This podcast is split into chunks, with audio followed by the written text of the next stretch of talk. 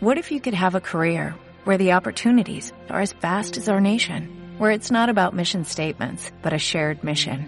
At U.S. Customs and Border Protection, we go beyond to protect more than borders, from ship to shore, air to ground, cities to local communities. CBP agents and officers are keeping people safe.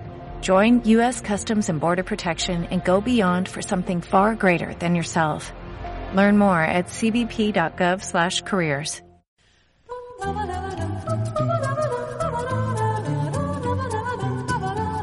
Hola Internet, bienvenido a una semana más, una edición semanal más. Como todas las semanas. Como un reloj británico. Sí. ¿Cuándo no? los podcasts. ¿Cuándo no hubo un episodio semanal de este programa? No se recuerda. Tú sabes que cuando es domingo o lunes, tampoco vamos a pillarnos los dedos. Domingo, lunes, más o menos ahí esa franja, esa horquilla. Tú sabes que hay un Hermanos Podcast y puedes sincronizar tus relojes con ello. Llevamos siete años a capítulo semanal matemático, sin, sin fallo posible, 84 eh, capítulos. Pues son así, las matemáticas son infalibles. Si haces las cuentas, está claro, está claro, no mienten los datos. Son completamente infalibles. Quizá alguna semana nos hayamos despistado, a lo mejor estuvimos 3, 4 años sin grabar un episodio, bueno, pero básicamente cada semana, ¡pam! Pero ¿quién no? Yo me acuerdo cuando escuchaba Milenio 3 les pasaba. Había años enteros que no sacaban un episodio, pero luego le daban un toque de la sed y ¡pam! No Mira, estábamos sentados aquí en esta mina de oro y, no podemos dejarlo pasar, tío. Esto, esto es lo nuestro. Lo que nos da caché, lo que nos da prestigio es los hermanos podcast a ti y a mí. ¿Qué somos tú y yo sin los hermanos podcast? Hermanos podcast, hermanos podcast. Sí, sobre todo porque la vida sigue y vamos conociendo a gente nueva. Por ejemplo, hace poco eh, hemos conocido a una persona que nos conoció y le caímos bien sin haber escuchado los hermanos podcast. Y fue a raíz de conocernos, de salir con nosotros, cuando empezó a escuchar los hermanos podcast. Normalmente es al revés, normalmente se nos acercan los fans eh, por, por el podcast y nos paran por la calle. Nos paran por la calle. Esto fue al revés, esto fue al revés, eso significa que somos buenos aparte del podcast.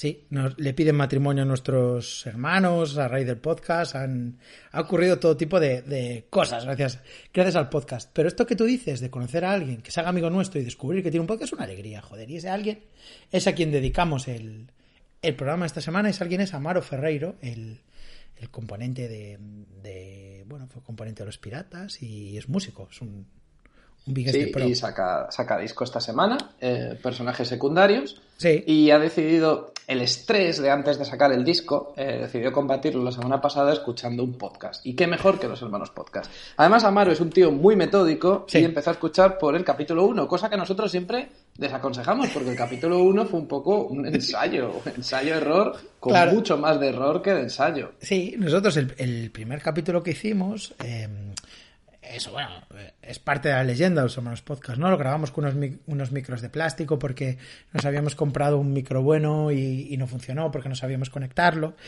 Y hicimos un capítulo en el que hablamos de eso y a partir de ahí la fama, la fama y el dinero.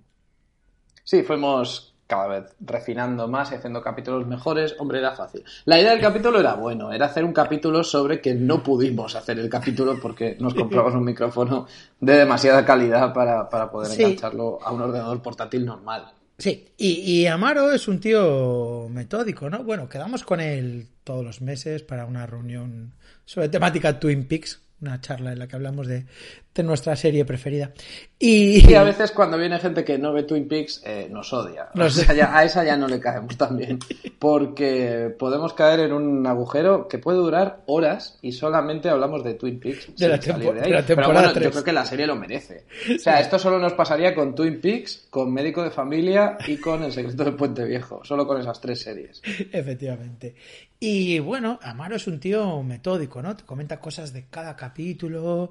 Eh, y es un tío que tiene una conversación muy profunda, muy interesante, ¿no? Te pones a hablar con él de los Smiths, de, Radiohead, de, de Hefner y conoce datos, conoce, es un tío que se le ocurra. Y Amaro escuchó el primer capítulo de los Hermanos Podcast en el que hablamos de, de Beringer y quiso, quiso opinar y quiso dejarnos un, dejarnos un recado. De hecho, nos mandó una nota de audio que dura como unos cuatro minutos y, que la vamos a pegar aquí de manera, de manera íntegra. la, vamos a poner íntegra porque nos parece muy interesante para lo que es un poco el folclore de los hermanos podcast, el mito de los hermanos podcast, la leyenda. Nosotros en ese capítulo comentamos eh, los micrófonos de la marca Behringer, sin saber que estábamos plantando una semilla en el mes de diciembre de 2012 que iba a acabar germinando en el mes de febrero de 2020 cuando Amaro escuchó el programa, el primer programa de los hermanos podcast, y esto es lo que tuvo que decir. Yo creo que vamos a emitirla ya. Sí, eh, eh, un poco, un poco el, resumen era este. Nosotros nos compramos unos micros de puta madre de marca Behringer, los dos el mismo. Y cuando nos costaba 60 euros, cuando llegaron no los pudimos conectar porque eh, no teníamos, digamos, la mesa que encajaba con esos micros y entonces nos compramos un micro de 10 pavos. Pero, ¿qué hay detrás de Behringer? Nos lo va a contar todo ahora Amaro Ferreiro. Dentro, Amaro. Hola, hermanos podcast soy Amaro Ferreiro y el otro día eh, empecé a escuchar vuestro podcast, pero vi que había muchos capítulos, entonces em, decidí empezar por el principio, ¿no? Y entonces escuché capítulo uno, ¿no? Y, me encantó esto que contabais de que os compartís el mismo micro y tal, y que no estáis muy contentos con, él. Y claro, de repente me di cuenta que era de marca Behringer, ¿no? Entonces me vinieron a la cabeza, pues, muchas cosas, ¿no? Porque Behringer es una marca muy controvertida, ¿no? Digamos que es una especie de, de Inditex tecnológico musical, ¿no? O sea, es una empresa que se fundó en 1989 por un tal Ugi Behringer y este señor, pues, este ingeniero se dedicaba a ir como a las ferias de, de tecnología, ¿no? Y entonces compraba, pues, una mesa, por ejemplo, eh, una mesa de mezclas de, gama super alta. Entonces ella compraba el primero, pero lo que hacía es ir a su casa a abrirla y ver cómo estaba hecha y entonces copiaba toda la mesa, pero con componentes chinos, ¿no? Entonces la mesa costaba 300.000, pues él la vendía después por 300, ¿no? Entonces esto le fue muy bien y empezó a hacerlo con todo, ¿no? Lo empezó a hacer con, pues con, pues con los compresores, con los micrófonos, con, con todo, con todo lo que se podía, todo lo que se podía hacer, él lo, lo copiaba y ahora tiene una fábrica en China muy grande, ¿no? Durante los primeros 90 y principios de los 2000 se creó la leyenda urbana de que el señor Beringer vivía en un avión privado y estaba en el aire todo el rato. Solo bajaba para copiar eh, tecnología y después había disparado otra vez hacia arriba porque todo el mundo quería matarlo, ¿no? Entonces, claro, es como el... Se llama Ortega de, de, la tecnología musical, ¿no? Y, y realmente hay un debate aquí, ¿no? Es esta persona ángel o demonio, ¿no? Porque hay mucha gente que cree que ella ha democratizado, pues, pues la tecnología de los estudios, ¿no? O sea, hay mucha gente que en el año 89, imagínate cuánto costaba su micrófono, costaba tanto dinero que, que nadie podía tener uno, ¿no? Y después ya tenías que comprarte el cable, tenías que comprarte el, previo, tenías que comprarte una mesa, era, era un Cristo. Pues este tipo con su buen hacer, ha conseguido que mucha gente montara sus primeros estudios caseros, ¿no? El otro día, y bueno, y hay gente que dice que nada, que ha desvirtuado todo porque el aparato original es una maravilla y lo que hace es poner componentes chinos y, destrozarlo, ¿no? Después el otro día estuve con, con otros músicos amigos míos, estuve con, con Jairo Zavala de, Pedro y con Soel López discutiendo sobre Beringer, ¿no? Y y Jairo, por ejemplo, es pro Beringer, ¿no? O sea, él dice que. Porque, claro, en Europa somos. Vamos en contra de Beringer, ¿no? Porque somos muy chauvinistas, ¿no? Nos encanta el aparato de marca, eh, el original. Y Jairo decía que realmente Europa ha muerto, ¿sabes? Murió después de la Segunda Guerra Mundial y aún no nos hemos dado cuenta, ¿no? El gran negocio de Beringer está en América Latina, ¿no? Es donde tiene sus grandes ventas y donde pues gente que nunca soñó que podía tener un estudio lo tiene, ¿no? Pues hay mucho tipo de los primeros aparatos de Behringer eran realmente malos, ¿no? Eran con una especie de botones que movías y no hacía nada, ¿no? Pero cada vez parece ser que va haciéndolo mejor, está comprando otras marcas, seguramente dentro de 10 o 15 años eh, todo sea Beringer. Pero también Joel comentaba ¿no? que a veces estuvieron haciendo la prueba en el estudio a ciegas, en plan, a ver, te pongo el aparato caro, ahora te pongo el Beringer, pero no te digo cuál es cada uno, puedes adivinar cuál es. Y, y a veces fue incluso increíble, ¿no? Darse cuenta que sabía diferenciar cuál era el Beringer del caro, pero realmente increíble era que le gustaba más cómo sonaba el Beringer. Entonces, nada, os dejo esta pequeña reflexión por si os interesa y, y podéis, podéis sacarle alguna conclusión de las vuestras. Eh, os quiero mucho, eh, pasarlo muy bien. Un beso. Bueno, entonces aquí tenemos a Uli Beringer como personaje, ¿no? Como el señor Beringer. Y, y veo dos grandes facetas de su personalidad dignas de, de comentarse. Por una, esta dualidad, ¿no? ¿Quién es, quién es Beringer? Ángelo de Moya. Héroe o villano. Héroe, Exacto. héroe o villano. Es el Che Guevara de, del audio O el doctor Mabus. o el top manta de, del audio. sí, sí. Me gusta especialmente esto que pasa como cuando hacen como catas del agua del grifo con el agua Fiji esta de, de 70 pavos la botella, ¿no? Y te dan como un agua del grifo y tú dices que está mejor el agua del grifo. Pues has visto que pasa lo mismo con Beringer, ¿no? Suena mejor que un puto Stradivario suena. Beringer. Sí, sí, sí, sí, sí. Desde luego suena mejor que un Plantronics, a lo mejor no, es que También- nuestro podcast se escucha muy bien y lo estamos grabando con unos micrófonos marca Plantronics. La- no la mía no es- se nota la diferencia. El mío es Samsung ahora. Eh, me gusta también un momento en el que dice que, que la implantación de Beringer en Latinoamérica, que, que es enorme y que gracias a Sí. eso se ha popularizado porque la gente tiene estudios en casa. O sea que esa un poco quiero pensar que es Julio quien le toca dar las gracias por Bad Bunny y J Balvin. Pues sí, sí, Quiero sí, pero pensar claro, como los europeos, ¿no? como somos unos Yo- yo- snobs los la europeos, vez- no lo valoramos. La primera vez que Bad Bunny dijo yo, yo, yo, fue ante un Ponte un Beringer, sí. De todas maneras, em, la leyenda urbana de Beringer volando, de Beringer ahora mismo en los Exacto, aires, exacto. velando por todos nosotros, eh, vamos a tomar una decisión aquí, los dos juntos, que es la siguiente, creérnosla.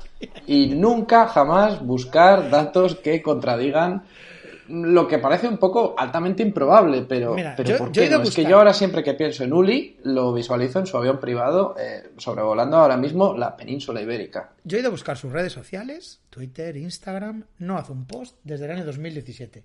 Y os recuerdo que en el aire no hay 3G, no hay cobertura. No, no, no, no, que va, que va. Bueno, mira, estoy viendo aquí en su Wikipedia, eh, habla de que es un sound engineer y entrepreneur, y luego, bueno, pues habla un, habla un poco de sus de sus juicios por difamación, Vaya. un montón de problemas legales este hombre, o sea que todo encaja, todo encaja con que eh, viva. Pone aquí que eh, dura- de joven vivía en gran parte en hoteles porque tocaba el piano en Ay, ellos, o sea, has- es un has- hombre que está acostumbrado a no tener sajón, ¿eh? casa. durante Open. Sí, sí, sí, es que está, está acostumbrado a ser errante, siempre sin casa, nunca Claro. en un sitio fijo. Siempre y en un aparte avión, lo están incluso. siempre en un avión y aparte lo están persiguiendo por un montón de juicios. Es que todo encaja como un puzzle. Dios mío. Eh, y me gusta lo que dice de que solamente aterriza para copiar. O sea, es como Sí. llega rápido a China, se pilla un sinte de alguien y corriendo. chic, Sí, yo creo que tiene ya gente en el terreno. Les dice, mañana a las 17 horas, hora Zulu, voy a aterrizar en China. Entonces ya le tienen todo el equipo preparado en un, en un aeropuerto clandestino. Ya le tienen todo el equipo. Entonces él llega, se sienta, copia y dice, venga, le dice al piloto, otra vez, nos volvemos al aire. Y listo. Molaría Y en el aire tiene como que su, no propio, repostara. su propio tallercito. Sí, y molaría que no repostara, sino que tuviera Eso es. contratado uno de estos aviones que puede repostar en el aire Sí. para solamente aterrizar para copiar, o sea, que ni siquiera haya que repostar. Lo y que se conoce- todo el dinero que se gasta copiando sea lo comido por lo servido, porque mantener este tipo de vida no debe ser barato. Lo que se dice el avión de Steven Seagal en la película que hay. ¿no? Sí, sí, sí. Pero que ya haya llegado, haya entrado en una espiral que todo lo que gana copiando se lo tiene que gastar en mantener eh, lo del avión, porque, claro, esto es un dinero. Uli lleva comiendo eh, 25 años eh, macarrones con pollo. Sí, sí, sí, sí. Yo no comí una comida que no sea de una bandejita cuadrada en, en la vida. Está el día de todos los estrenos, eso sí, se ha visto ya of Prey, se ha visto las últimas películas ahí en el avión. pero- Y las está copiando. las, ver- las versiones de avión, que sabes que están muy censuradas, quitan las cosas de violencia y de sexo. Entonces, para él, el cine moderno no tiene violencia y sexo. El Joker es como... Sí, sí, tú les dices, ¿has visto el irlandés? Bueno, está bien, pero esto de que Scorsese ahora no mate a nadie en sus películas es un poco raro, ¿no? Un poco raro, tío. Y que había una hora, violencia. tío. A mí se me, Sí. se me hizo corto. No sé qué dicen. Es una hora de película que te la pasas guay. Bueno, eh, muchas gracias, Amaro, por, por tu audio. eh, Sí. Y, y además nos has propuesto, sin, sin tú quererlo, ¿no? una, una pequeña disyuntiva, ¿no? Porque los hermanos podcast llevamos ya, mm, eso, desde el 2012, desde diciembre del 2012, ¿no? Casi 2013. Eh, y tenemos ya 84 episodios. Y claro, mucha gente esto es el atragante, mucha gente escucha el primer capítulo, que es este que, que está, bueno, es tan freestyle y que tiene tan poco que ver con el resto. De hecho, es el nuestro capítulo con más escuchas, ¿no? En en Evox pone como 15.000 escuchas. Es 15.500 tiene ahora mismo, claro, pero es normal que lo sea. Es normal que es el capítulo con más escuchas porque es el primero. La gente va al primero, Eh, claro. Lo cual da un poco de vergüenza. Sí, exacto, es un poco, es un poco grave. Y, bueno, este verano, en, en esta racha que tuvimos de dos capítulos en dos meses, em, una de las cosas que hice fue pagar el premium de de Evox y entonces ahora, gracias a eso, en Spotify, en Evox, en todas las redes, que bueno, en todos los programas que escuchan podcast, podéis acceder al catálogo completo. Antes solo se podían acceder como los de los últimos años y entonces estabas un poco jodido.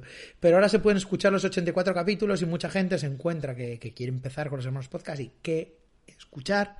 Y a ellos va dedicado este capítulo, que es como un hermanos podcast 101. Eh, nuestra intención es recomendarnos a nosotros mismos, recordar que qué cosas eh, se pueden escuchar para empezar y porque los hermanos podcast digamos que no es una un- una novela río, ¿no?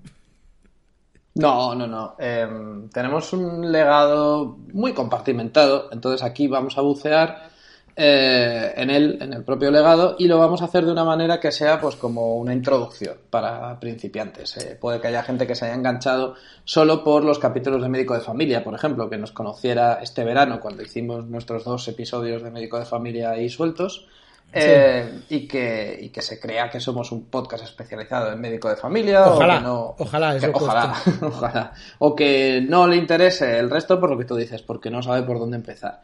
Entonces, yo creo que la mejor manera de hacer esto es hablar, primero, por un lado, de nuestras series, porque dentro Sí. del podcast hay como miniseries, como la de Médico de Familia, por ejemplo, y luego hablar de algunos episodios sueltos, pues que recordemos con cariño, o que hayamos vuelto a escuchar, en ese caso tú, porque yo reconozco que nunca vuelvo a escuchar nada. Esto es fascinante. Nunca miro O sea, atrás. eh, nada define mejor la personalidad de los dos directores y creadores de este podcast. No el debate cinematográfico como el hecho. los dos creadores, ¿no? La, la banda. La banda integrada por dos personas. Nada define mejor eh, nuestra personalidad que el hecho de que Noel nunca ha escuchado un capítulo de los Hermanos Podcast y yo he escuchado todos muchísimas veces. O sea, épocas que, vuelvo a escucharlos todos y, y disfruto, ¿no? Como recordando, pero Noel no es capaz de superar esa barrera de ver, escucharse a sí mismo en este caso y, y no es capaz, a pesar de que yo se lo recomiendo, ¿eh? Y, y estoy muy orgulloso de nuestro legado. Yo disfruto como oyente, además de como grabante, cosa que puede ser preocupante y parece un poco rap esto. que Yo disfruto recordando las cosas, recordando las cosas a mi manera y, y tengo un buen recuerdo de todos los episodios, Claro. de todos y cada uno de ellos. Pero bueno, vamos con la serie. Yo diría lo siguiente. Si tú quieres empezar a escuchar eh, Los Hermanos Podcast para ver de qué va esto, ¿no? Eh, yo te recomiendo empezar con el capítulo 74. Eh, bueno, una de las cosas buenas de, de, etique- de, mm, de subirlos a Spotify, todos, y a- con el iVoox Premium, es que pude reetiquetar los capítulos y entonces algunas sagas las, las he etiquetado por su nombre. ¿no? Entonces, esto es lo que vamos a llamar la saga Fran Rivera. La saga Fran Rivera tiene cua- cuatro capítulos que se llaman The Dance with the Dead, Los Hermanos Podcast hablan de España, Fran Revisited y Torbellino de Sensaciones, que son el 74, 75, 78 y 79. Esos cuatro capítulos, ahí está condensado todo. ¿Nos puedes explicar un poco, Noel, qué es eso? Bueno, Fran Rivera tenía un blog en la web de Hola, ya desaparecido, que se llamaba Las Cosas Mías. Tristemente eh, desaparecido. Tristemente desaparecido. Y había muchos blogs de personas famosas en la web de Hola. Había algunos que claramente no los escribía la persona famosa, sino que se los escribían porque era un estilo muy, muy neutro, muy aséptico, no estaba la personalidad. Fran tenía de vez en cuando algún post de estos, pero yo diría que, son, que eran el 10%. El 90% de ese blog estaba claramente escrito del puño y letra de Fran Rivera. Y era fascinante. El blog sigue en pie, o sea, no se actualiza desde hace tres años o así, pero... Ah, yo creía que lo habían eliminado. No, no, el blog, el blog se conserva, entonces, bueno, una lectura de, de, este blog os va a poner las pilas y os lo recomendamos para, antes de escuchar, ¿no? Si antes de escuchar el audio os leéis esto, en estas cuatro entradas de, de aproximadamente una hora cada una, lo que hacíamos era leer estas, las entradas del blog de, Fran Rivera comentándolas y eh, procuramos no haberlas leído antes para dejarnos seducir por ellas, ¿no? Para, para que nos sorprendieran. Y lo que nos encontramos fue una auténtica fiesta, una diversión absoluta en el que Fran Rivera Em, bueno, Fran Rivero ahora mismo se ha reconvertido como en tertuliano de derechas. Sí, pero lo interesante es que en el blog ya lo empezaba a mostrar. O sea, el, blog era un recorrido desde lo humano hasta lo divino barra trascendental. Entonces empezaba hablando, pues yo que sé, combinaba posts sobre em, cómo se vestía, sobre em, las mujeres que más le han gustado en su vida, sobre cómo era la feria de abril, y luego de vez en cuando se iban colando unos posts sobre em, cuál es el destino del mundo, qué está pasando con la sociedad, eh, medios de transporte como el AVE, bueno, pero eso es en lo frívolo. lo frívolo estaba pues que viajar en AVE era un engorro, que es mucho peor que el tren. Los últimos, las últimas entradas creo recordar que ya eran directamente apocalípticas. Ya, en el mundo se va a acabar, necesitamos mano dura, ojalá venga algún partido. Un poco la, evolución del típico votante del PP a, nuevo votante de Vox, ¿no? Que, que eran como conservador y tal, pero de repente vio que empezaba a llegar gente mal vestida al poder. Claro, era un tío conservador en un mundo que entendía, pero Fran Rivera poco a poco ya dejó de entender el mundo. Entonces ya no se podía hablar de los polos de colores, como hablaba antes, o de que en el AVE te duelen un poco las piernas porque vaya asientos tienen. No, ya había que hablar de nos vamos al abismo. España está yendo en dirección al abismo. A la guerra contra el Islam. Sí, sí, sí, sí, sí. Em, empezaba a meter cosas como terrorismo, empezaba a meter cosas como qué está pasando. Era un cambio generacional que él no entendió. No entendió y dejaba constancia en tiempo real en su blog de la revista Hola, insisto, que igual temas como terrorismo islámico en la revista Hola no entrarían de otra manera si no los planteara el propio Frank. Por el medio podíamos conocer cosas sobre mm, sus sex symbols preferidas de la historia. Bueno, la verdad es que el blog es una gozada, pero eh, escucharlo los hermanos podcast a modo de audiolibro os va, os va a hacer el mismo servicio. Bueno, Fran Rivera, eh, ¿qué más tenemos por ahí? Tenemos el mundo de Álvaro Reyes. Eh, maravilla, maravilla eso. Álvaro Reyes eh, está presente en los capítulos del 57, del 55 al 57, perdón, que es la trilogía Day Game, que se llaman Un chico malo muy discreto, La cita Messi y La fórmula de la infatuación. Em, ¿Qué es el day game? El day game es la caza diurna. ¿La caza de qué? Os pregunto. Exacto, es para, para el que no recuerde esa época, porque creo que ya, gracias a Dios. 2014, ¿eh? Hace seis años. Sí, pero, pero que, gracias, que gracias a Dios, seis años después ya está extinguido, por lo menos no hace tanto ruido. Eh, es una forma de sociopatía, pero aplicada a las relaciones, sobre todo a las relaciones heterosexuales. Eran unos tíos, sobre todo este tal Álvaro Reyes, que ni siquiera era su verdadero nombre, luego nos dimos cuenta, que inventaron una cosa llamada seducción científica. Correcto. Que era básicamente como gamificar el proceso de seducción y, en realidad lo que era era una forma de acoso. En, pocas palabras. Bastante heavy. Los tíos se dejaban a parar tías por la calle y y bueno, la manera que tenías al, parar a una chica le llamaban apertura y luego la despedida podía ser con beso, con número, incluso con sexo. Y recomendaban métodos como de caza, ¿no? Como para separar a la víctima de sus amigos. Y de acoso psicológico, de acoso psicológico, de, vamos, de acoso y derribo, sobre todo de minar la, personalidad y la psicología de tu presa, porque en el fondo ahí, lo, ahí va dirigido a cazadores y ellas eran vistas como presas para poder llevarte ese trofeo y luego poder contarlo en los foros. Nosotros lo que hicimos en esta trilogía fue exponer las, eh, tácticas de auténtico vendedor de humo que tenía y cómo era todo en realidad una gran estafa para engañar a, hombres que, que dudaban de sí mismos y que se querían ver reflejados en la imagen de triunfador que les ofrecía Álvaro Reyes, pero que quizá queremos creer que no todos se daban cuenta de que estaban entrando en el juego de un sociópata. Y que se gastaran la pasta en varios formatos, ¿no? Porque, bueno, comentamos diversas maneras que tenía en la trilogía de gastarse la pasta. Una era mediante cursos presenciales, otra mediante campamentos de inmersión en la seducción. Campamentos de verano, sí. Que consistía en que te ibas un fin de semana con Álvaro Reyes o una semana a una casa a comer fajitas el paso y, y, a, y a ver cómo ligaba 24 horas y em, también había vendía unos libros, uno que analizamos en uno de los, de los capítulos que te enseñaban trucos para ligar por WhatsApp, que eran lamentables. Además, el libro era como una mala traducción automática del inglés y...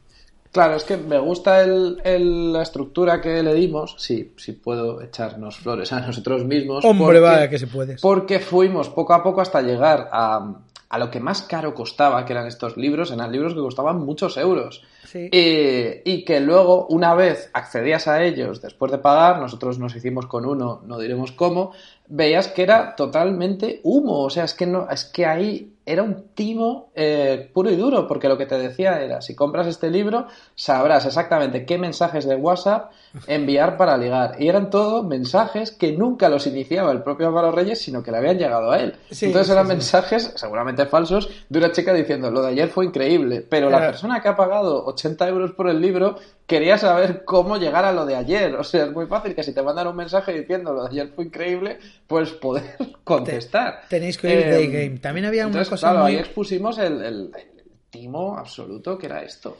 Era maravilloso también leer los testimonios de, de, la gente que decía cómo había cambiado su vida Álvaro Reyes. Había auténticas perlas de la, de la sociopatía. Había en concreto... Sí, pero porque, porque eran falsas, las escribía todas él. bueno, había una historia muy preocupante de un tío que había como traicionado a todos sus amigos. Sí, había, había engañado a una mujer. Bueno, eh, tenéis que escuchar la eh, trilogía. Como un, sí, lo vendía como un triunfo. Y lo que nunca contamos.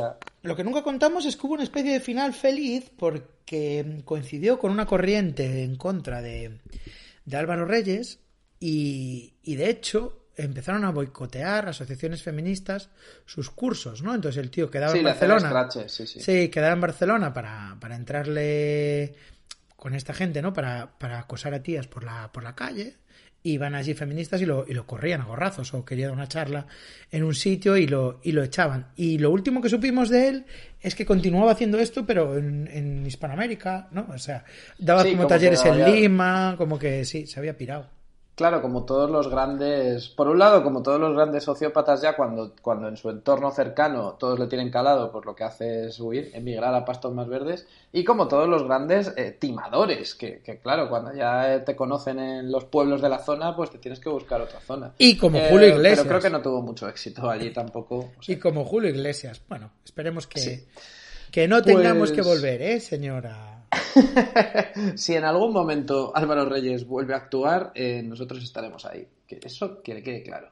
Bueno, eh, primacía.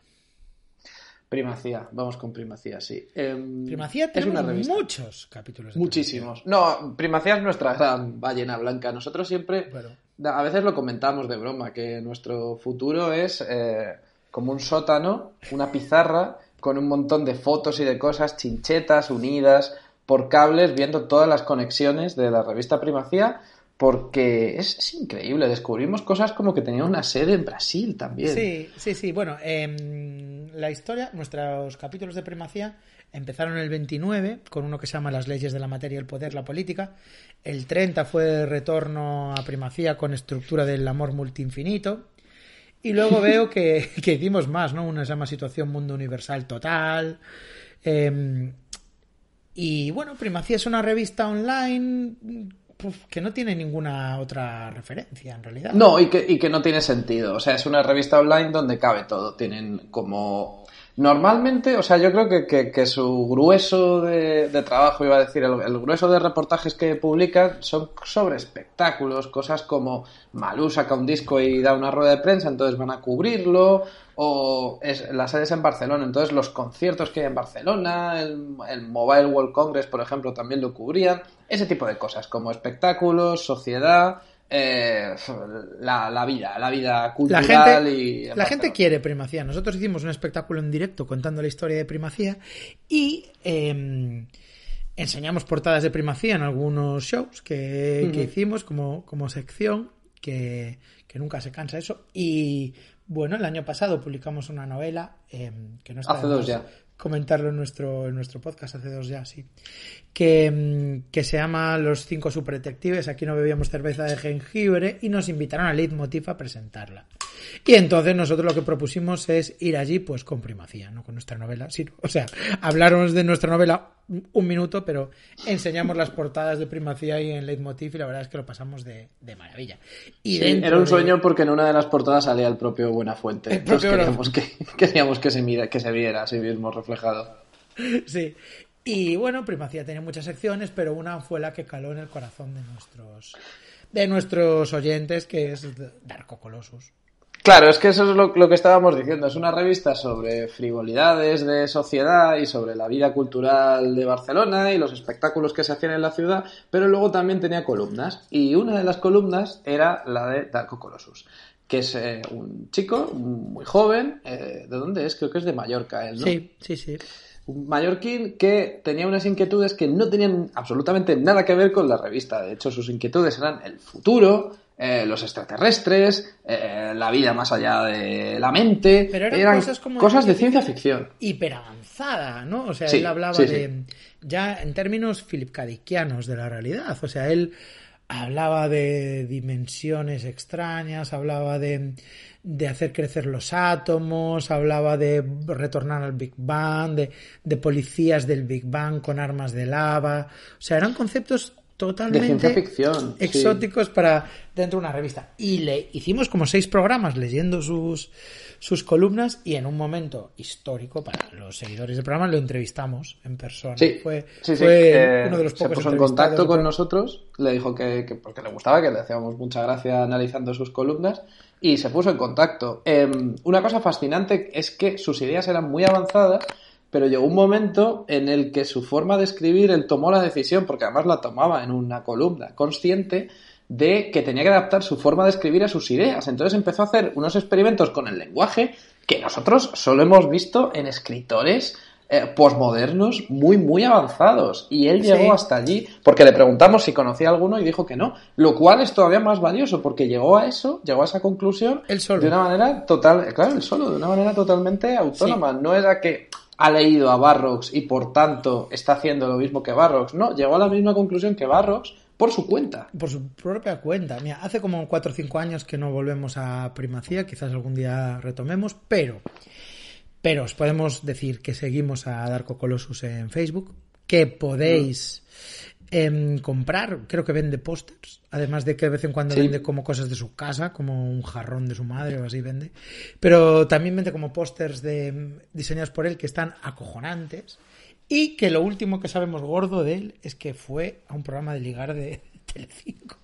Bueno, era una sección dentro de Sálvame. Era que estaban buscando a una colaboradora de Sálvame, no recuerdo qué, lo vi, pero es que yo no la conocía, esta colaboradora, que estaba buscando novio, entonces le ofrecían como diferentes opciones y como él, aparte de todo esto que nos hemos contado, es culturista, pues era como el... Eh, claro, era como el, el, pretendiente culturista. Y ella dijo que no le gustaban los chicos tan musculosos, así que Darko Colossus lo sentimos, no, no hubo suerte en este sentido. Pero bueno, hay más peces en el mar y También tampoco tiene que ser tu propia novia una colaboradora de tu próxima novia, perdón, una colaboradora de Sálvame, tú puedes optar a otra cosa. Su Facebook es una es una fantasía, ¿eh? Espérate, espérate un momento, porque cuando tú entras a su perfil, tú en Facebook puedes poner como como dónde estudiaste, ¿no? Eh, puedes poner puedes poner tus estudios, tu carrera, tal. Pues si tú entras en el bueno, yo pienso que cualquiera que sea que sea amigo de los hermanos podcast va a aceptar la solicitud de, él. Entonces, si tú lo añades en Facebook, em, su nombre es Dardo Pastor y debajo pone Darko Colossus inmedible indestructible. Eh, pone también que su profesión pone amigo y presidente, o sea, es como amigo. ¿Y presidente, pero de qué? ¿De, de su propia vida? Sí, pone Capitán de su propio barco. Trabaja en presidente, coma, Mediaset, España. Esto es por lo que Ah, bueno, sí. por lo que hizo. y luego si pones eh, la lista de sus trabajos, pues es muy... Está muy bien. Mira, pone que es autónomo, actor, trabaja en político y empiezas a bajar y dice líder en Darko Colossus. Realmente las empresas son las ramificaciones de un mismo don, uno mismo su empresa y de ahí sale todo el universo. Yo soy mi universo y el tuyo hacia el hiperfuturo tecnológico de Darko Colossus. Mi ser es mi empresa. Pues mira, si se presentara a presidente del gobierno de verdad, tenía mi voto. Él, además, recordemos, bueno, no sé si te acuerdas, tenía una de sus columnas, decía que, que no entiende cómo los presidentes del gobierno que hemos tenido en España eran tíos tan tirillas. Sí. O sea, él, él cree que un presidente al que respetar tiene que ser un tío de mente sana en cuerpo sano. O sea, tiene que ser Leónidas, pero con el cerebro de Albert Einstein. Sus estudios, asegura que estudió en la Facultad de Ciencias Políticas, que actualmente estudia en la Universidad de Illinois, em, que estudió seguridad de redes en Arizona State University, eh, que estudió arquitectura en la Universidad de Barcelona, artes industriales en la Universidad de Delhi y física y química en Harvard. Bueno, bueno, ¿por qué no? Pero recordemos que Darko Colossus es un tío que no solamente vive en el presente, sino que sobre todo vive en el futuro. Así que a lo mejor esas son las cosas que va a hacer en el futuro. Todavía no ha entrado en Harvard, pero quién sabe si entrará dentro de un par de años. Bueno, pues que si lo seguís en... eh, podéis volver a escuchar los capítulos de Primacía o escucharlos por primera vez, pero que si seguís a Darko Colossus en Facebook le dais una alegría y seguramente vosotros también pues llevéis varias. Dos capítulos de los que estamos mm, rotundamente orgullosos son los capítulos que, le- que les hemos puesto de nombre Le Cinema de Hombres G. Eh, lo recuerdo como que, digamos, como que más anteriores en el canon, pero los hicimos muy temprano, ¿eh? Los hicimos muy pronto. Sí, los hicimos muy temprano, sí, sí, sí. Eh, yo creo que es lo que más me ha divertido de lo que hemos hecho y también de lo que más orgulloso estoy. En el 2013, ¿eh? hace siete años ya. Sí, eh, básicamente comentamos las dos películas de Hombres G, Correcto. Sufre Mamón y Suéltate el pelo, porque nos parecían fascinantes. Cada una a su manera. Sufre Mamón es muy fascinante, pero lo de Suéltate el pelo es que no tiene parangón. Yo es una La película hostia. que a veces se la cuento a la gente y se creen que les estoy timando. Me pasa Entonces, lo siempre. siguiente que sé de esa persona al día siguiente es que me manda fotos de que la está viendo en YouTube porque ha tenido que ir a comprobar que, que no me estaba engañando, porque es que es una película muy increíble. Sí, es una película que empieza con, con referencias sexuales a una niña de 14 años y de ahí para arriba. De ahí para arriba. Exacto. De ahí para arriba. De ahí para Eh, arriba. Hay muchas películas sobre grupos de pop. Esta es la única película que ha hecho un grupo de pop producida por ellos y protagonizada por ellos, eh, en la que en la trama, en el argumento, meten al líder de la banda en la cárcel por corrupción de menores. Y Eh. sale una voz en el telediario diciendo David Summers ha ingresado en la cárcel de Alcalá Meco por corrupción de menores. Yo, si estoy en un grupo de pop, en el máximo apogeo de mi fama, yo de verdad no pensaría, voy a hacer una peli en la que me meten en la cárcel por corrupción de menores. Pensaría, Vamos a hacer una esto. peli Vamos a hacer esto. Como hicieron los Beatles con Help. No, no. Ellos quisieron meter a David Summers en la cárcel. Eh, estos capítulos nos han as- asociado eternamente con la peli, ¿no? Cada vez que, que ponen Suéltate el pelo en la 2 eh, ense- o, Sufre Mamón, enseguida la gente nos está etiquetando y, y, de hecho mm, estamos en la semana de los premios Yago, Noel Ceballos. Sí, eh, bueno, los premios Yago son unos premios que se conceden anualmente después de los Goya y su objetivo es premiar aquellas películas que han pasado desapercibidas para los Goya. Por ejemplo, este año una de ellas es El Crack Cero, José Luis García. No tuvo ninguna nominación, solamente tuvo una Los Feroz, que fue eh, Mejor Cartel, y nos pareció un poco injusto. Em, por ejemplo, la actriz protagonista de Madre de la película de Solo Goyen, pues también parece que fue un papel que al principio tuvo mucho hype, pero al final no se ha llevado ningún Goya ni ningún premio gordo, pues aquí también se, se la va a compensar por ello. Y luego todos los años hay un premio especial, que es el premio a toda una carrera. Y yo este año estuve en el comité para votar ese premio especial. Y uno de mis candidatos, por supuesto, era Nombres G por estas dos películas. Y no sé cómo, pero al final salieron. O sea que eh, estamos grabando esto un lunes eh, 17 de febrero. Mañana, martes 18, se van a conceder esos premios en Madrid y ahí van a estar Hombres G recibiendo su premio. Y hoy además- lunes he visto a tus colegas, hombres G, en un vídeo. Sí, eh, bueno, en el vídeo de Sensación han hecho un directo para Facebook y, y Alejandro G. Calvo pues les ha pedido un saludo porque les ha dicho que, bueno, que parte de la responsabilidad de ese premio es mía y me han saludado, hombres G, me han mandado un saludo. Tus nuevos Eh, colegas, espero, espero conocerlos mañana y hacerme ya colega, colega de todo. Pero lo importante de esto es que en las entrevistas que están concediendo por este premio Yago, en todas están dejando caer que eh, esto siempre estuvo pensando como una trilogía, ¡No! esto siempre estuvo pensado como una trilogía y que, y que están ahora mismo intentando hacer una tercera película, que sería como el cierre por fin a esta saga, eh, y la van a hacer ahora, tantos años después, pero da igual, es bienvenida, nosotros la vamos a acoger con los brazos abiertos igual, pero sí, va a ser un poco como Twin Peaks, ¿no? Mira, Eh, que- Los actores eran jóvenes a finales de los 80, principios de los 90, luego ya no tan jóvenes cuando, cuando hicieron la tercera temporada, pero, pero ¿qué reproche le puedes poner tú a esa tercera temporada? Pues yo Eh, creo... Yo le pongo un a reproche a la tercera película de Hombres G, que es que tú y yo no seamos los guionistas de esa peli.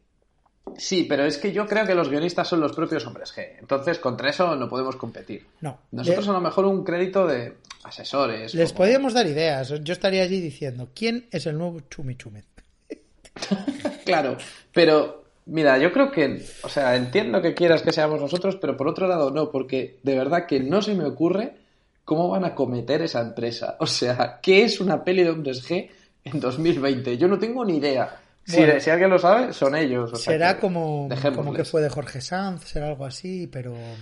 Puede que sea algo así, pero ojalá no. O, o sea, no sé, también es que hay que tener en cuenta que, claro, quizá no sea una tercera parte canónica, eh, porque en estas películas, por ejemplo, ellos viven como todos en la casa del padre David Summers. o sea, Volverá a salir Tony Cantó.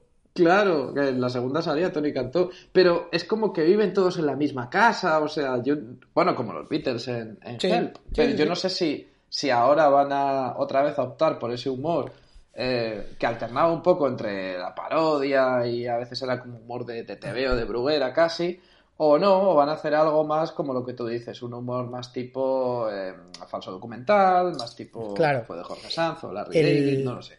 El, bueno, estos dos capítulos, el 37 y 38, eh, tienen unos precursores, que son unos capítulos que hicimos con John Tones, en el que comentamos la película Comando y la película Van Damme's Inferno.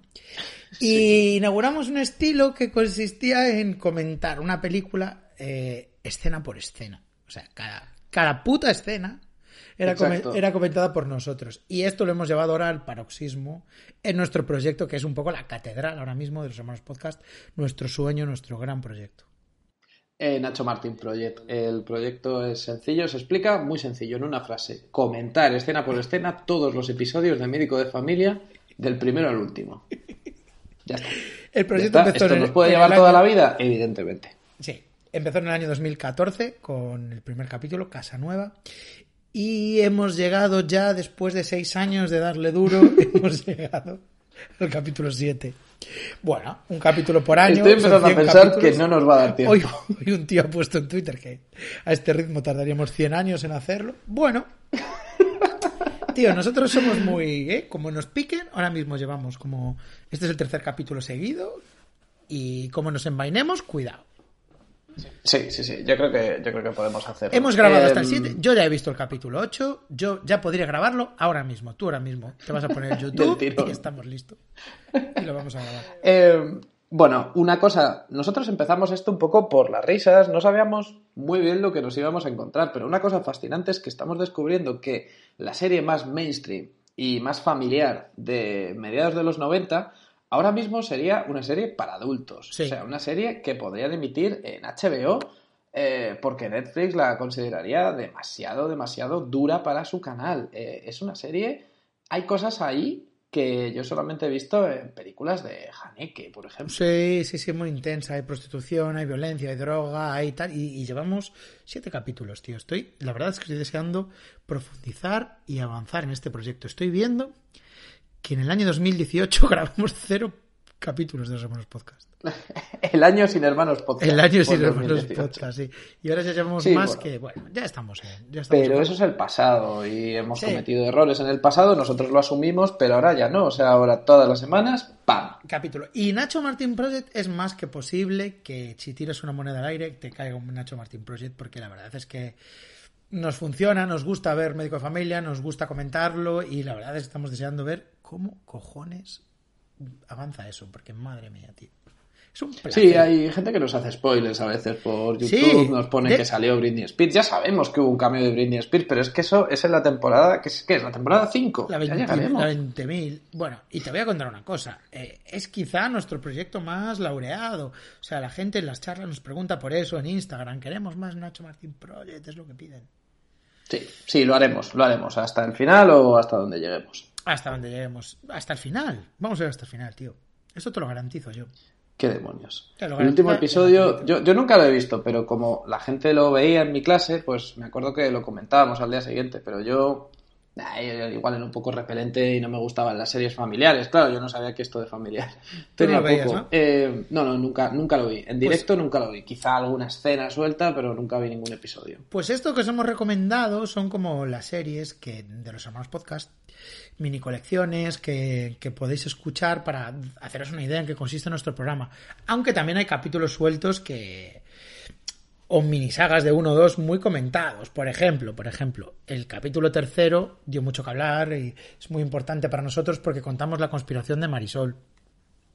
Sí, eh, yo esto no lo sabía, me lo descubriste tú. Sí, Pero bueno, pues eh, un resumen muy muy rápido. Eh, Marisol, Pepa Flores, perdón, es una farsante. sí. Y en las tres primeras películas o dos primeras películas de Marisol usaron otra niña que se llamaba Remedios y fue, creo que la metieron en un colegio de monjas y los, los goyanes tenían que seguir con esta, con esta mina de oro que era la niña Marisol, tanto sus películas como sus canciones, entonces la sustituyeron por una doble, que Pues, era Pepa Flores. Claro, lo Y que hicimos fue entrar en un agujero negro de gente que mm, son seguidores de esta conspiración que da mucho mal rollo.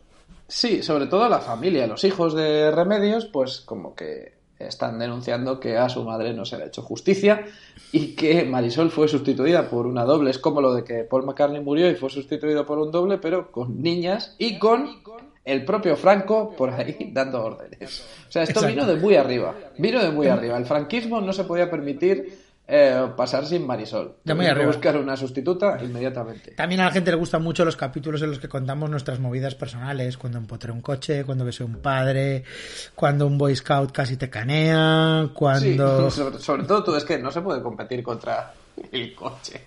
No se puede competir contra eso. Eh, las Mi mías jefa son, pues, italiana, cuando una Sí, niña me jugó sí. con mi mente en el colegio, bueno, hay mucho de eso. es que es, es que son insuperables. Eh, a mí me gusta mucho también Chupicopa, por ejemplo. Un capítulo Ah, muy un- incorrecto, ¿eh? Chupicopa. Sí, bueno, o un capítulo normal de médico de familia en el año 95. Chupicopa, que es del 2013, ya me lo grabé, estoy viendo, eh, como a las dos semanas de nacer mi hija. Eh, pues Chupicopa, eh, leíamos el programa de un bar de gay de Madrid que se llama el Attack Bar, que tenían como noches temáticas muy intensas. Tenía una piscina, tenía una piscina en la que te meaban encima, tenían el, el día de, de que te masturben con los pies. Era muy heavy, muy jodido, y fue un auténtico desmadre leer eso. Sí, pero yo creo, fíjate, creo que era antes de que naciese tu hija. O sea, tú horas antes de que naciese tu hija estabas en el Attack Bar, que es como de Gaspar Noé, y, y luego te, te purificaste, te purificaste, soltaste todo eso, descubriste los, los abismos del deseo y del placer humano Y volví a empezar. y, y saliste nuevo. saliste. Bueno, yo creo que tengo que ir directo a las mini hamburguesas. Es el episodio 21. Se llama Desequilibrios en el consumo de mini hamburguesas. Ese capítulo me flipa a mí. Ese capítulo me flipa, sí. Nosotros cuando empezamos con el primer episodio, que somos los primeros en reconocer que era muy mejorable, tanto a nivel técnico como a nivel artístico, por así decirlo. Aunque jamás eh, lo, lo admitiremos, siempre diremos que, que lo estamos petando, que es el mejor podcast que existe, porque, porque también es verdad eso.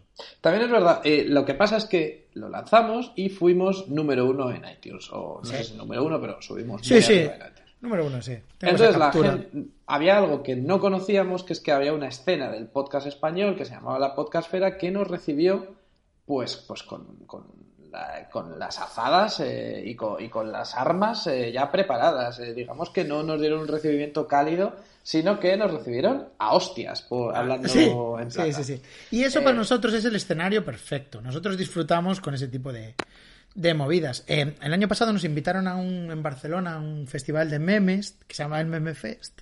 Y entonces no sabíamos muy bien de qué hablar y tal. Y cuando nos anunciaron, empezamos a recibir mensajes de estos tíos no tienen ni puta idea de memes, Sí. que son unos viejos. Y dijimos, ya está, esta es nuestra charla. Y esa fue nuestra charla. Y lo petamos. Disfrutó mucho la gente con nosotros y estuvo muy guay. O sea, nosotros que nos ataquen y que nos den caña es nuestra, nuestra energía, nuestra gasolina, joder. Sí, entonces nosotros para provocar, a partir de entonces dijimos que nos inventamos el podcast en España, que Sí. no se hacían podcast en España antes de que lo lleváramos nosotros, entonces claro, no vieron que estábamos claramente de broma y se enfadaron todavía más. Sí. Eh, llegó a un punto en el que nos atacaban tanto en, en diferentes programas que decidimos responder y nuestra manera de responder fue leer las bases de una quedada que hacían de podcast y sobre todo leer en un blog que en la quedada del año pasado hubo un problema Sí, con sí, las sí. mini hamburguesas. Se dio un catering que había sido insuficiente. Y nada, simplemente leímos ese comunicado y ya no nos atacaron más. Por así decirlo, ya perdieron, se les pasaron las ganas. Se les pasaron las ganas, sí. También me encanta, ahí el 14 y el 15 son unos capítulos en el que bromeábamos atacando a la nave del misterio. Eh, El capítulo llama Semanas Podcast contra Nave del Misterio, ¿no? Porque habían hecho un chiste, bueno, habían hecho una noticia criticando Mostenses, el karaoke ma- patria, matria de los Sí, hermanos Podcast. Sí, exacto, exacto. El alma mater. Eh, dijeron el bulo, el bulo de que se les daba burundanga a la gente en Mostenses, que Claro. Mostenses era como el escenario principal de toda esta escena de la burundanga. Y Eh, Es mentira, porque si eso hubiera pasado, a nosotros nos lo habrían hecho, porque vivimos ahí prácticamente. Claro, o sea, y no- yo habría sido el primero en enterarme si eso pasa en Mostenses. Y nosotros hicimos la broma de comentar los últimos capítulos de, de La nave del misterio, viendo de qué iban y insultándoles, ¿no? Diciendo, eh, bueno, insultándoles. O sea, nosotros leíamos los temas y decíamos, Omnis, en- esto es mentira. Sí, las la caras de Velvet, es- vaya mierda, las caras de Velvet. La broma era leer, porque había muchos que se, que se titulaban con una pregunta. Y era, ¿hay vida en Marte? No, siguiente. O sea, respondíamos a las preguntas Vale. y todas eran Entonces, negativas. Noel tuvo la felicidad de etiquetarlo como misterio. Sí, en, cuando subes el episodio a iVoox, pues puedes poner, nosotros siempre ponemos humor, conversaciones. Si hablamos de, por ejemplo, tenemos también episodios hablando de Fast and Furious, Sí. pues pongo cine. Y aquí, como hablábamos del tema del misterio, pues puse misterio. ¿Qué pasa? Que yo no sabía que había gente que se mete en iVoox y si te gusta un tema, pues te vas a esa etiqueta y te oyes todo lo que haya de esa etiqueta. Entonces, muchos fans de los podcasts de misterio fueron a escucharnos a nosotros. Y, Y no les sentó nada bien. Hicimos un segundo capítulo leyendo las cosas que nos habían dicho como amenazas de muerte insultos muy graves. Esto sobre las etiquetas, estoy viendo las escuchas que, que tiene cada capítulo, ¿no? Y sí que debe funcionar, porque estoy viendo que un capítulo nuestro tiene 10.300 escuchas, que es muchísimo, y es el Sí. capítulo Learn English. Bien, Sí. que lo etiquetamos como curso de inglés. Vale, este es un capítulo en el que empezamos hablando en inglés mal y hay un momento en, en el minuto uno en el que te pregunto, eh, ¿Do you like music? Let's play music. Y entonces ponemos la sexta sinfonía de Mahler que dura una hora y, termina el capítulo. O sea, ponemos la hora entera. Sí, básicamente lo hicimos para probar si es verdad que la gente se metía por etiquetas y ya está. Entonces hicimos el peor programa del mundo eh, sobre aprender inglés, pero que tuviera una duración eh, muy extensa poniendo esta sinfonía. Y, y resulta que sí. Tantos años después nos hemos dado cuenta de que, de que sí, de que la gente se mete por etiquetas y ya está. 10.000 personas intentaron aprender inglés con Do you like music? Let's No- play no lo music. consiguieron. Y, y sesenta y pico minutos de Mahler. Y al final decimos como, bueno, gracias, hemos terminado. Goodbye. Sí, hacemos como un goodbye corto y ya está. Em, también se nos ha olvidado comentar, estudio podcast. Hostia, estudio podcast, un capítulo maravilloso, tío. Maravilloso. Yo creo que fueron dos, ¿eh? Hicimos dos estudios. Sí, podcast. hicimos dos. Un estudio podcast fue solamente leer los comentarios de un tuit de Rubius. Sí. Pero Eh, el que bueno, creo dio- que fue ese famoso tuit que puso limonada o algo así. No y los comentarios eran, eran un mundo. Eran, bueno, eran diferentes mundos. Había como Sí. subhilos dentro del hilo de comentarios. Pero no es la obra maestra que fue Estudio Podcast. eh, ¿Cómo se llama ese capítulo? Estudio Podcast. Eh, el camino a Majadahonda. El camino bajada. Sí, eh, era, era un fanfic que hizo una fan de Malú que se inventaba una historia de amor entre Malú y, y quién era el otro. Eh, Pablo Alborán. Y Pablo Alborán, sí. Entonces Eh, yo interpretaba. eh, eso lo hicimos eh, completamente straight. Lo único que hacíamos era leer literalmente el fanfiction. Yo interpretaba a Malú, tú interpretabas a Pablo Alborán. Y bueno, ese capítulo. Hostia. Ese capítulo Sí, era fascinante porque ella intentaba imaginar cómo sería la vida de dos adultos, además famosos. Famosos. Eh, y era exactamente igual que la vida de un adolescente. O sea, iban a, iban a cenar al Foster's Hollywood. Iban a cenar a Foster y se mosqueaba porque tenía por un mensaje de una ex. Sí. Iban a dar una vuelta por el centro comercial. Era, era muy fascinante. Y luego tenía unas escenas sexuales claramente eh, escritas por alguien que nunca había practicado el sexo, ¿no? Hablaba Sí, bueno, pero eso me pasaba a mí también cuando, cuando escribía relatos de terror de adolescente, también intentaba, pues eso, pues como protagonizaban adultos, pues también tenía que haber escenas sexuales. Y las lees ahora y dices, bueno, esto fue mi mejor, eh, mi mejor interpretación De lo que era. pasaría eh, Eh, con el sexo. Una sí. cosa, una cosa muy guay es que depositaban besos en vez de darse besos. Sí, deposité un beso en mi beso, decía. Y eso Sí, lo sí. decía todo el rato. Bueno, pues yo creo que con esto ya. O sea, Buah, de sobra. podéis escucharlo entero. Yo, por mí, escucharlo entero vosotros mismos, tío. Y os va, os No va- son tantos. Os va a encantar. Vais a escuchar el- los dos capítulos en los que comentamos las películas de los Airbud, de la familia Airbud. Es verdad, sí. Vas a ir sí, a sí, hablar de las nuevas, de cuando Terry Howard inventó unas nuevas matemáticas. Justo lo iba a decir, justo lo iba a decir, que me encantan las nuevas matemáticas del actor Terrence Howard. Sí, hay una crítica Ah. de Fast and the Furious de, de Prada. Sí, sí, sí, sí. Un capítulo Pero- dedicado a eso. Empezamos con el tema de, los terra- de la Tierra plana también hace mucho tiempo. Muchos Sí, capítulos. Hay dos o tres ahí. capítulos de que comentamos Cowboys de Medianoche, nuestro programa de radio preferido. Bueno, por el que estamos aquí. Yo creo que todo esto es un gran homenaje a, a Cowboys de Medianoche. Sin duda. Eh, pero, jo, pero es que no me acordaba de las nuevas matemáticas. Es que el tío decía, que- ¿cómo era? Que cero más uno no, no puede ser cero, tiene que ser uno. Sí, ¿Cómo era sí, bueno, no, no. No, cero por uno no puede ser cero, porque si multiplicas algo, pues tiene que ser siempre más que cero. Eh, que de pequeño le intentaron enseñar que 2 más 2 era 4 y él lo rebatía. ¿Cómo que 4? ¿Por qué tiene que ser 4? Los cojones cuatro, decía. Eh, buf, mira, si me tengo que escuchar alguno, me volveré a escuchar ese. Vas a, vas a hacer Iron Man 2. Do- una- uno más uno no es dos, pues no lo haces ya. Eso es lo que le dije. Sí. Y eso pasó. Eso. Bueno, pues, pues este ha sido. Este capítulo lo vamos a publicitar como la manera de, de retomar, de volver a empezar o de descubrir los hermanos podcast, ¿no? Sí, sí, sí. O de redescubrir. sí, un, un nuevo amanecer para los hermanos podcast. Eso es. Eh, muchas gracias a Amaro Ferreiro por hacer esto, precisamente, por, por empezar a descubrir a los hermanos podcast y, Sí. por, y por enseñarnos que aún teníamos muchísimo que aprender sobre Beringer. Y muchas gracias a Nus Cuevas, que, que es nuestra editora y, y es nuestra, Y es la que nos ha rescatado. y es nuestra amiga, es nuestra hermana podcast. Sí, Y- sí, sí, sí. Y gracias a ella, pues hemos retomado este, este periodo, esta, mm, ¿cómo se dice? La edad dorada. de- La edad dorada, exacto. Hemos retomado la edad dorada, hemos Esta vuelto fluidez. a retomar la periodicidad semanal, una fluidez que desde el principio no teníamos. Así que gracias por volver. Esta Arcadia era la palabra que quería encontrar. Esta gracias a, a Nus Cueva por volver a la Arcadia, donde todo eh, tiene que ir como iba antes y como iba en los primeros años, donde llegaba el domingo y siempre había episodio. Pues De los ahora hemos vuelto, hemos vuelto a los mejores tiempos.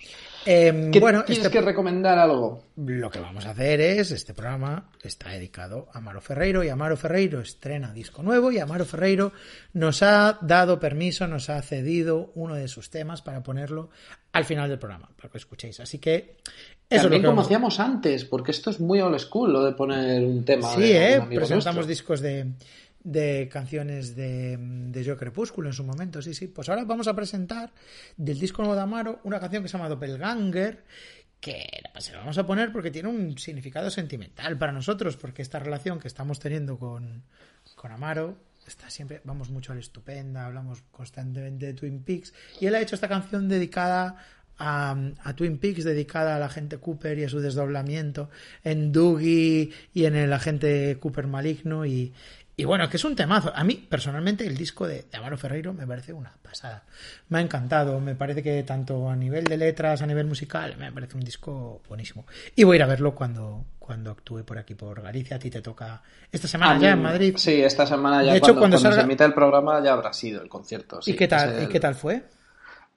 Ahora mismo no lo sé, pero me arriesgo y digo que muy bien, porque a mí me pasa como a ti, el disco me parece buenísimo, me parece su mejor trabajo hasta la fecha, y mi recomendación semanal es, es la misma, es el disco de Amaro, eh, personajes secundarios. Este año fui en Vigo a un concierto de, de Iván Ferreiro, eh, que fue la primera vez que hablé con Amaro a la, a la salida. Y el concierto de Iván Ferreiro allí me pareció espectacular, ¿eh? No, eh, me pareció un conciertazo. Y, y con Amaro la verdad es que encajamos desde el principio y, y es bienvenido a nuestro...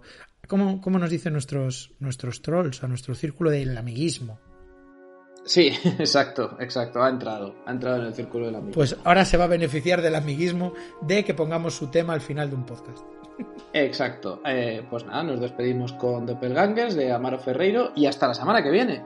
Chan, chan, chan. Hasta la semana que viene. Adiós. Despacio voy avanzando a donde quiero llegar, dejando mi vecindario atrás.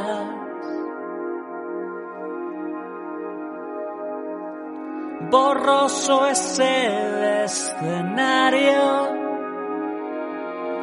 no puedo diferenciar fronteras entre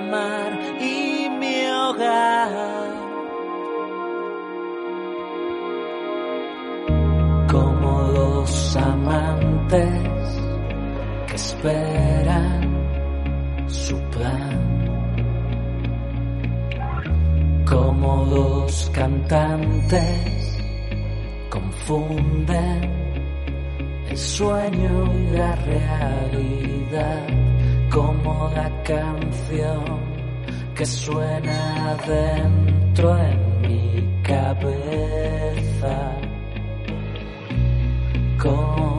la música en el aire impregnas la habitación tan rápido pasa el tiempo si no piensas en él. El mundo gira sin darse cuenta.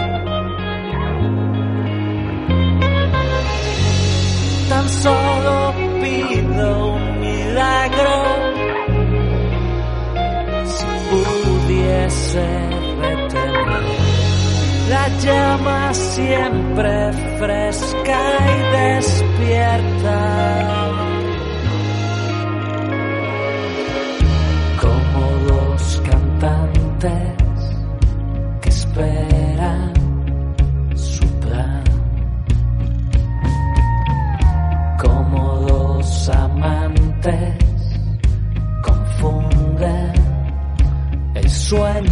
La realidad como la sombra reflejada